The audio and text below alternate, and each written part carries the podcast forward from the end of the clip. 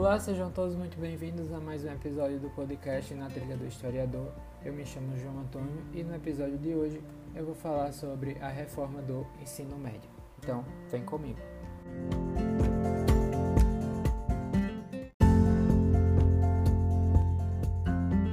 O episódio de hoje é uma atividade avaliativa do componente curricular Estágio Supervisionado 3, ministrado pela professora Simone da Silva Costa, na UFRN Séries CAICO.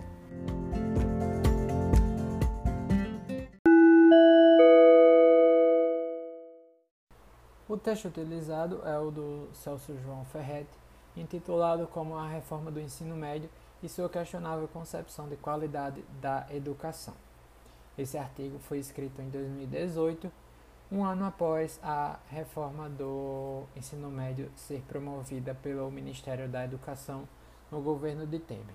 E é justamente isso que o artigo vai abordar, né? essa reforma e discutir os interesses políticos e econômicos visados nesse projeto do MEC. E como essa reforma do ensino médio vai flexibilizar o currículo e também a qualidade da educação é, em que está se baseando. O autor ele vai utilizar de diversos argumentos. Um deles é das justificativas pelas quais se tem o interesse em fazer a reforma curricular e tornar assim mais flexível o ensino. E uma dessas justificativas seria a baixa qualidade do ensino médio que é ofertado no país e também a necessidade de deixá-lo mais atrativo ao aluno, visto que os índices de abandono e reprovação no, no país cresce gradativo a cada, a cada ano.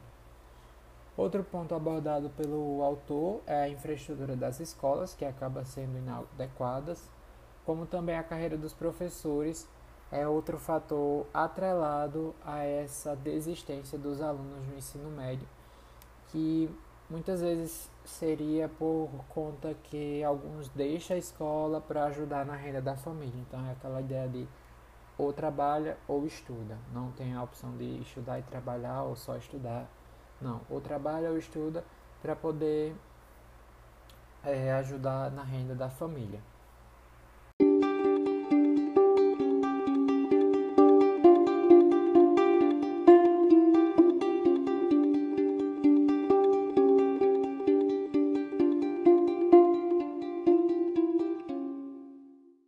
Como essa reforma do ensino médio é, acaba influenciando no ensino de história, né?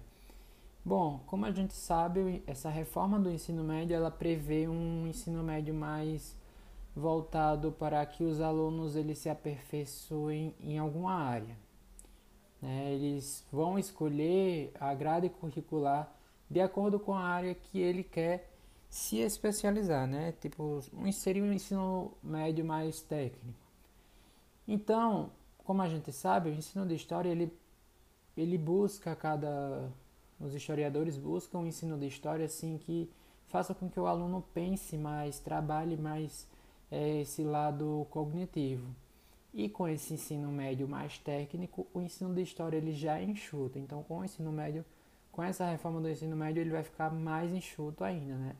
Então, é, essa reforma do ensino médio acaba prejudicando é, diretamente essas matérias das humanidades, não só história, como sociologia e filosofia, acabam ficando em um currículo mais optativo. História não, história ainda continua, mas sociologia e filosofia passam a ser optativas.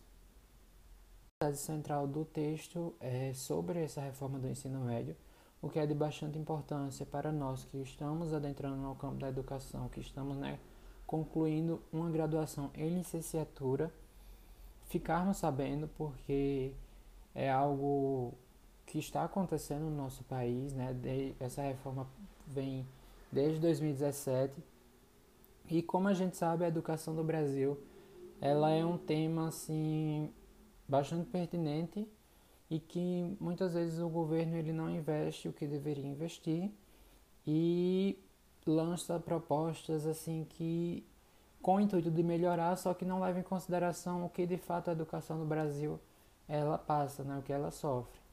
pois a reforma do ensino médio prevê essa melhoria, porém a gente sabe que na prática a educação brasileira, principalmente de escolas públicas e municipais, passa por uma defasagem muito grande. Então, o texto é de grande importância da gente ler e também se aprimorar no, no assunto.